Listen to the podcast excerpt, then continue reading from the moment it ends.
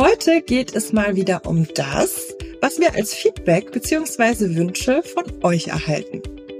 Eine der Fragen, die euch am meisten bei der Planung beschäftigt, ist die nach der Gästeliste. Ihr fragt euch, wen ihr alles einladen sollt und müsst, wie viele Gäste überhaupt angemessen sind und ob ihr zum Beispiel unverheiratete Partner auch dazu bitten solltet. Hey, alles berechtigte Fragen, finde ich. Auch ich selbst habe bei unserer eigenen Hochzeitsfeier damit wirklich gekämpft.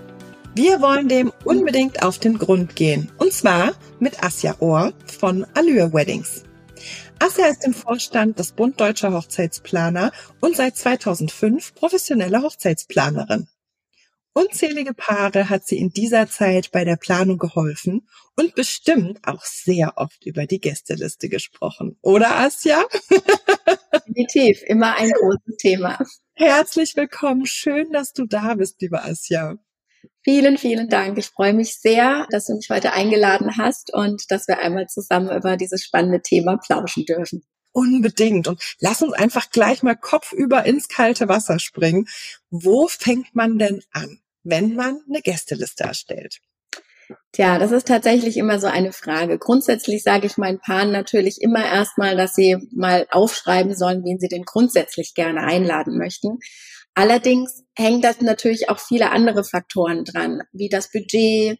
Vielleicht gibt es schon eine besondere Wunschlocation, wo sie gerne feiern wollen. Und ja, also es gibt halt einfach ein paar Dinge, ja. Und ich denke, deswegen sollte sich ein Paar erstmal überhaupt hinsetzen und diese Rahmenbedingungen festlegen.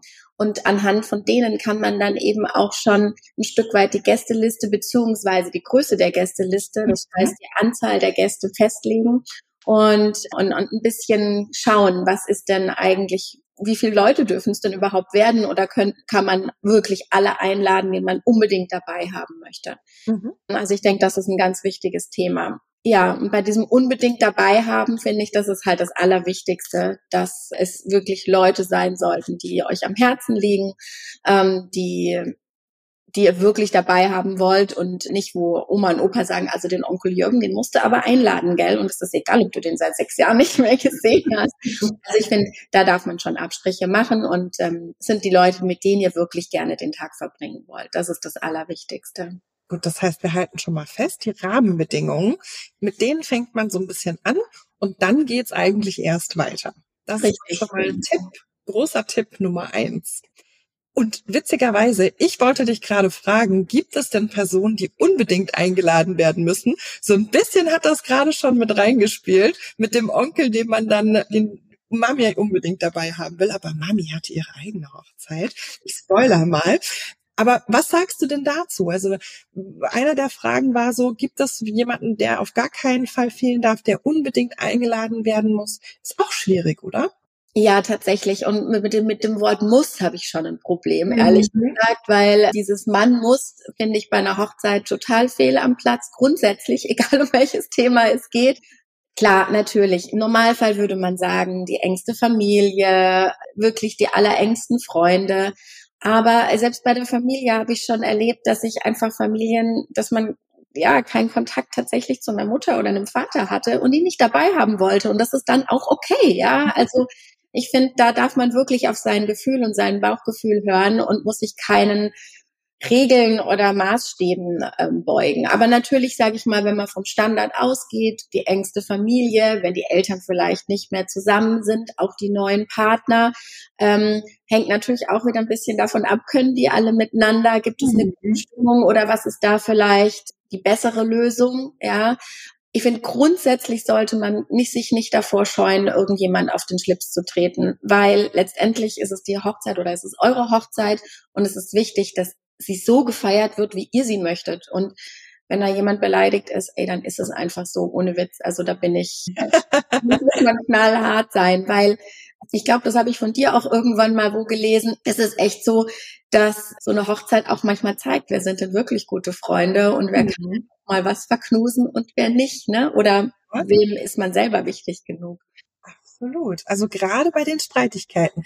Ich schmeiß mal kurz eine Story ein. Ich war relativ frisch als Hochzeitsplanerin auf dem Markt und hatte genau das. Eltern getrennt, Familie verfeindet, neue Partner, die auch wiederum sich absolut nicht leiden konnten, ähm, Kinder und Stiefkinder, die auch schon in die Streitigkeiten verwickelt waren und ich dazwischen. Und ganz ehrlich, es war echt eine sehr schwierige Hochzeit, weil permanent jemand kam, um sich über den anderen zu beschweren bei mir und ich war völlig überfordert. Ich habe relativ früh und jung mich selbstständig gemacht und ich wusste, ich kann diesen Job, aber ich war darauf nicht vorbereitet, sage ich euch ganz ehrlich. Auf diese psychologische Leistung kann dich keiner vorbereiten. Was denkst du, was hätte ich besser machen können, Asja, damit das vielleicht ein ruhigerer Tag wird? Was meinst du? Ich habe das oft reflektiert. Also aus Sicht des Brautpaares würde ich mir ernsthaft überlegen, ob ich das überhaupt so machen möchte, ja, mhm. überhaupt diesen Familienfeier möchte mhm. oder ob es mir wirklich um die Hochzeit, um manchmal sind auch äh, Freunde die Familie, ja, mhm. und mit denen man wirklich ein tolles, schönes Fest haben kann. Und dann geht man halt, sage ich mal, mit den Eltern getrennt essen oder man findet ja immer eine Lösung. Ja, also das, da, da würde ich ansetzen, so vom, von der Basis her. Das würde ich meinen Brautpaaren auch immer raten. Aber wenn das Brautpaar sagt, nee, das, die müssen alle dabei sein und das geht auf gar keinen Fall, ich glaube, dann muss man die einfach darauf vorbereiten und sehen sagen, es wird halt nicht rundlaufen. Es, mhm. die, also darauf müssen die sich, glaube ich, einstellen, weil man kann es solchen Menschen oder auch solchen Situationen nie recht machen, mhm. finde ich. Also ich glaube, da kannst du dich in tausend Teile zerreißen, es wird nicht funktionieren ja, es muss halt ein sehr starker Wille von allen Seiten da sein, sich zumindest da zusammenzureißen. Ne? Ja. Und wenn der nicht da ist, und ich sage euch, der war nicht ein Funken da bei dieser Hochzeit, sehr schwierig, ne? Also sehr schwierig. Ja, also ich tatsächlich kenne das selbst auch. Als ich geheiratet habe, waren meine Eltern auch getrennt und ich habe da auch eine klare Ansage gemacht. Ich habe mhm. entweder ihr könnt das und ihr benehmt euch an den Tag so ganz hart oder ihr lasst es halt bleiben, aber dann kommt bitte auch nicht, ja, weil mhm. ich gute Stimmung an dem Tag haben. Und äh, das war auch überhaupt kein Thema, ja. Deswegen, ich finde das so, jede Eltern haben ihre Probleme, aber ich denke mal an der Hochzeit des eigenen Kindes, gerade da muss man doch gucken, was ist für das Kind wichtig und nicht, ja. was ist mir selber wichtig.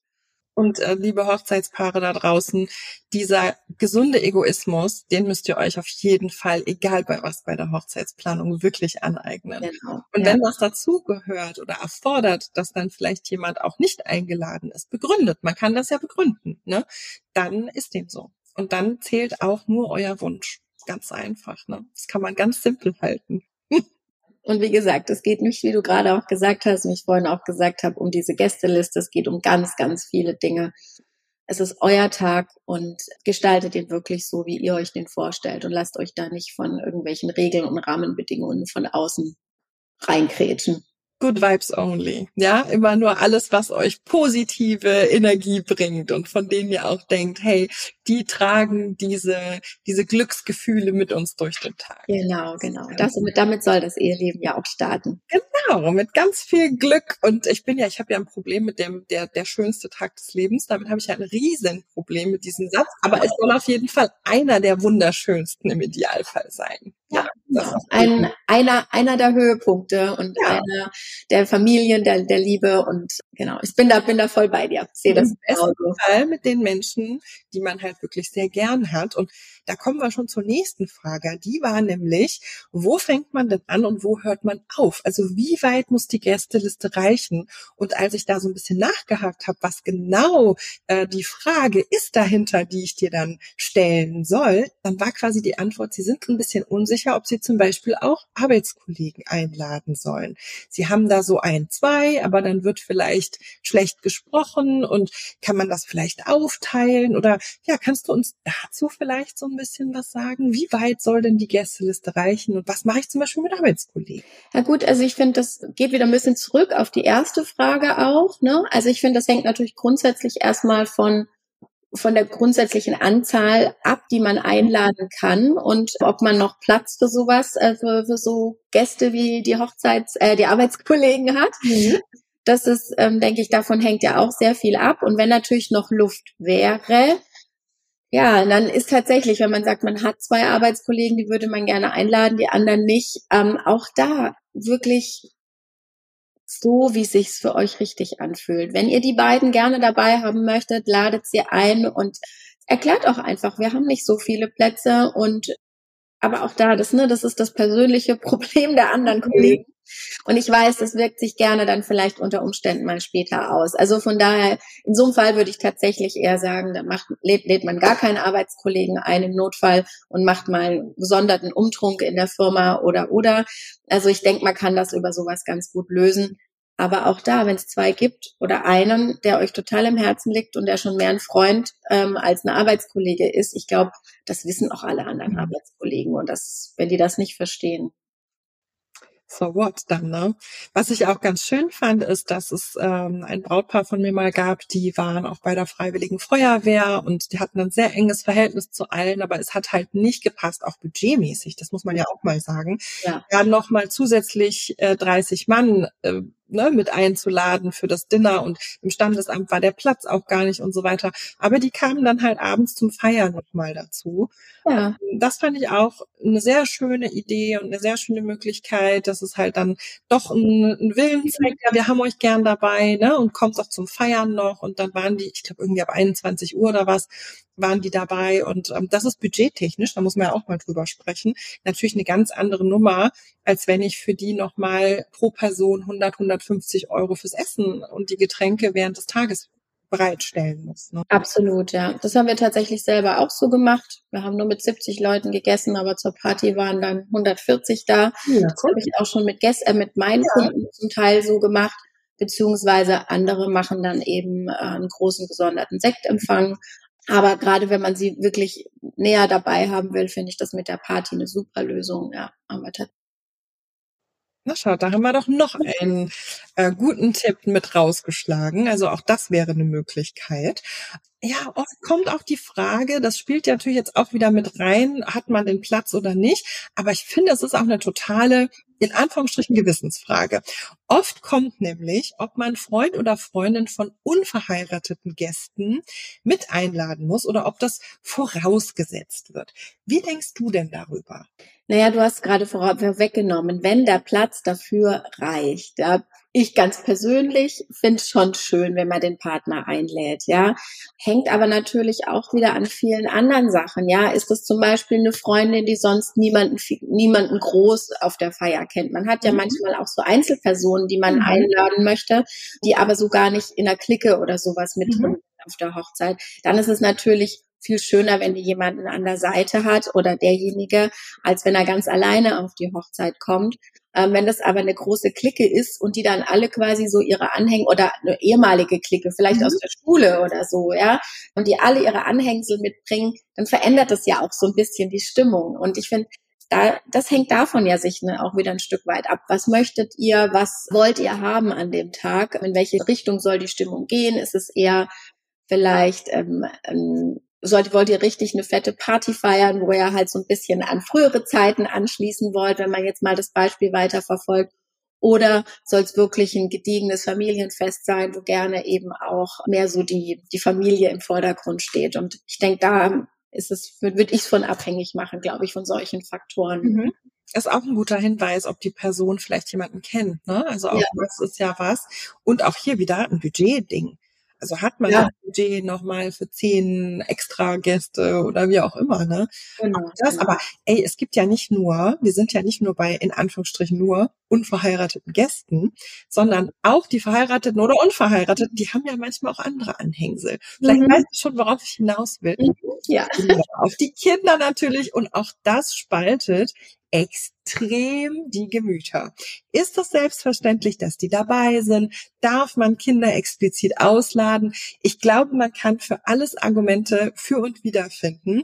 Und wenn man mal sich in so Brautgruppen bewegt, insbesondere in den sozialen Netzwerken, es wird sich ja zerfleischt an diesem Thema. Himmel, Herrgott, also das wollen wir jetzt hier gesitteter machen. Aber da interessiert mich natürlich auch deine Meinung, Asia. Was denkst du denn? Ja, ich glaube, nach dem, was ich jetzt bisher schon gesagt habe, kann man sich schon denken, wie ich dazu stehe. natürlich ist es total schön, wenn man die Kinder dabei hat, ja. Ich persönlich bin total ungern Hochzeitsgast mit Anhang. Ich liebe es, meine Kinder zu Hause zu lassen, weil ich nämlich selber viel mehr davon habe. Mhm bis in die Puppen feiern kann und ähm, nicht drüber gucken muss, ob der jetzt ins Bett muss oder ob der gerade wieder irgendwo was abräumt oder anstellt. Ich meine, meine sind inzwischen relativ groß, aber als sie kleiner waren, habe ja. ich das so gemacht. Die habe ich die sehr gerne zu Oma und Opa ausgelagert. Aber die Möglichkeit hat halt nicht jedes Paar. Mhm. Aber ich finde es total legitim zu sagen, wir wollen eine Erwachsenenparty feiern. Mhm. Ja?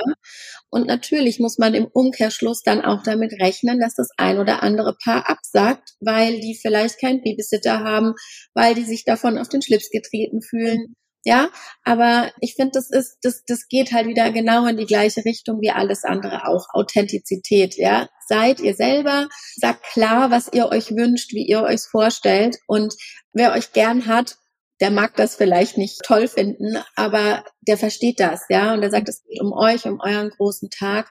Und im Umkehrschluss kann man Kinder natürlich auch total toll einbinden. Aber da sind wir auch wieder beim Thema Budget, Größe der Location, mhm. ja.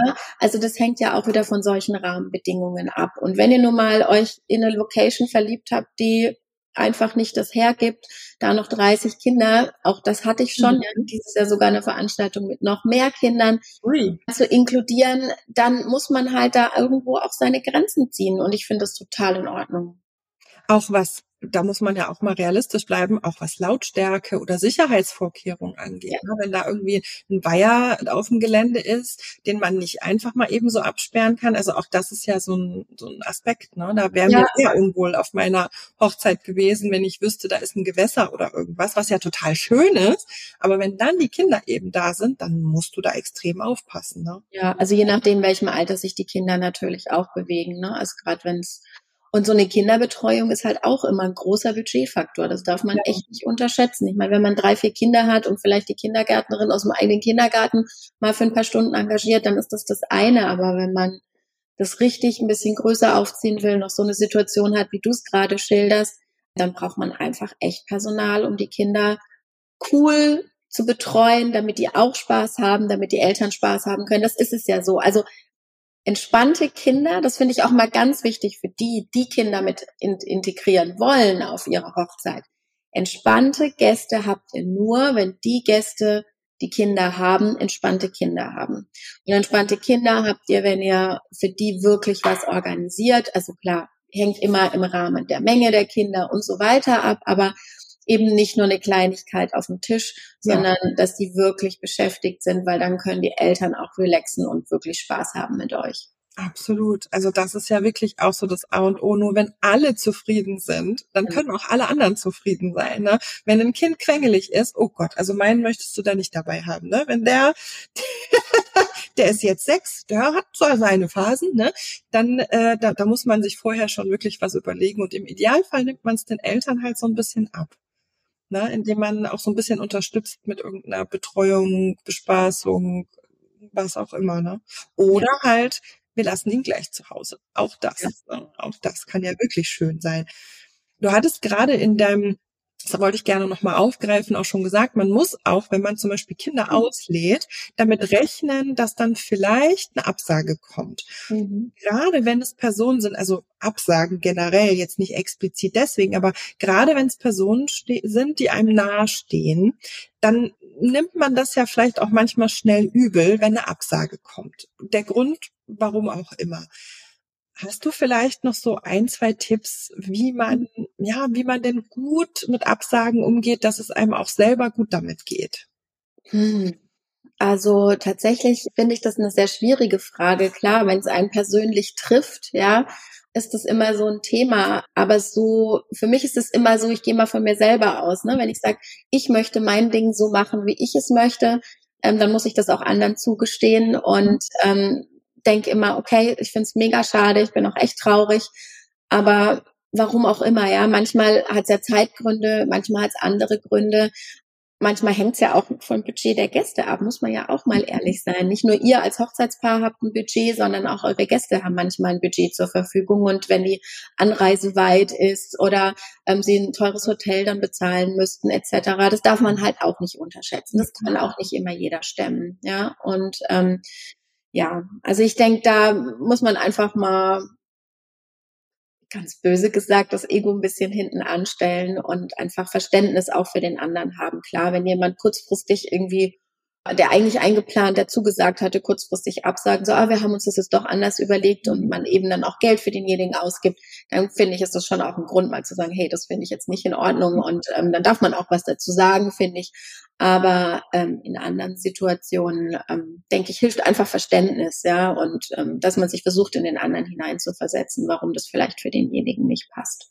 Ja, sicherlich auch die Kommunikation das A und O. Ne? Also auch da wieder wirklich aus dem Erlebten. Das waren ein Brautpaar und da haben Freunde, enge Freunde, haben abgesagt mit Einladung schon, also rechtzeitig in Anführungsstrichen, aber das Brautpaar war halt super enttäuscht. Und letztendlich ähm, haben sie dann aber irgendwann sich ausgesprochen und mir auch erzählt, woran es lag, nämlich eigentlich, dass es halt irgendwie die vierte oder fünfte Hochzeit in diesem Jahr war und sie eigentlich Samstag arbeiten muss. Also es ist ein ganz normaler Arbeitstag bei ihr und sie quasi immer frei nehmen muss. Und sie dann gesagt hat, es tut uns total leid, aber wir können das einfach nicht, unsere ganzen Urlaubstage für die verschiedenen Hochzeiten halt machen, weil unser Kind ist auch schulpflichtig. Wir brauchen diese Tage für die offiziellen Ferien und so weiter. Und dann war natürlich das Verständnis wieder äh, total da. Aber ähm, quasi als erstmal nur die Absage kam, ohne Begründung, einfach nur schriftlich dieses Nein, wir kommen nicht auf der Antwortkarte, kein Anruf, kein nix, dann war erstmal wirklich, da waren die Stocken sauer. Und das konnte ich dann aber auch nachvollziehen. Also beide Seiten, dass man erstmal sauer war und als man es dann gehört hat, war das natürlich total verständlich. Genau, richtig. Ne? Das ist aber das, das meine ich. Ne? Das Verständnis kann, kann man natürlich auch nur haben, wenn man mit dem anderen redet und ja. ähm, spricht und nachhakt. Und ich finde vielleicht noch als kleiner Tipp im Vorfeld, wenn man weiß, es gibt Personen, die sind super wichtig, ja, und wenn man eng mit denen ist, dann weiß man sowas ja wie samstags arbeiten und so weiter in der Regel. Da hilft es halt auch, wenn man solche Gäste vielleicht rechtzeitig vorwarnt, ja, mhm. und sie ihnen sagt, hey, ich ist super wichtig, dass wir hätten euch wahnsinnig gerne dabei. Das mit der Einladung dauert noch ein bisschen, mhm. aber vielleicht könnt ihr euch schon mal den Tag für uns reservieren. Ne? Und dann kommt man ja auch im Vorfeld schon in die Kommunikation. Ja, absolut. Also das äh, können wir, glaube ich, als Schlusswort genauso stehen lassen. Das ist ein sehr schönes Schlusswort, Asja. Ähm, ganz, ganz lieben Dank, dass du dir die Zeit genommen hast und heute deine Expertise geteilt hast rund um die Gästeplanung. Ich äh, danke dir dafür. Vielen, vielen Dank. Ich danke dir. Ich wünsche dir eine ganz tolle Saison und ganz viele tolle Hochzeitspaare. Und äh, für euch da draußen noch ein kleiner Tipp. Wir haben ja heute immer wieder auch über das Budget gesprochen, ne? was man da so einplant und wie man das plant. Da möchte ich euch eine Folge empfehlen und zwar mit der wundervollen Katrin Glaser. Mit der habe ich nämlich mal über die Budgetverteilung gesprochen. Schaut doch mal rein. Es gibt auch ganz viele andere Wedding Place Episoden und ähm, da ist bestimmt noch der ein oder andere Tipp für euch euch dabei. Also bis zum nächsten Mal. Tschüss, liebe Asja. Tschüss, ihr da draußen. Tschüss. Ciao.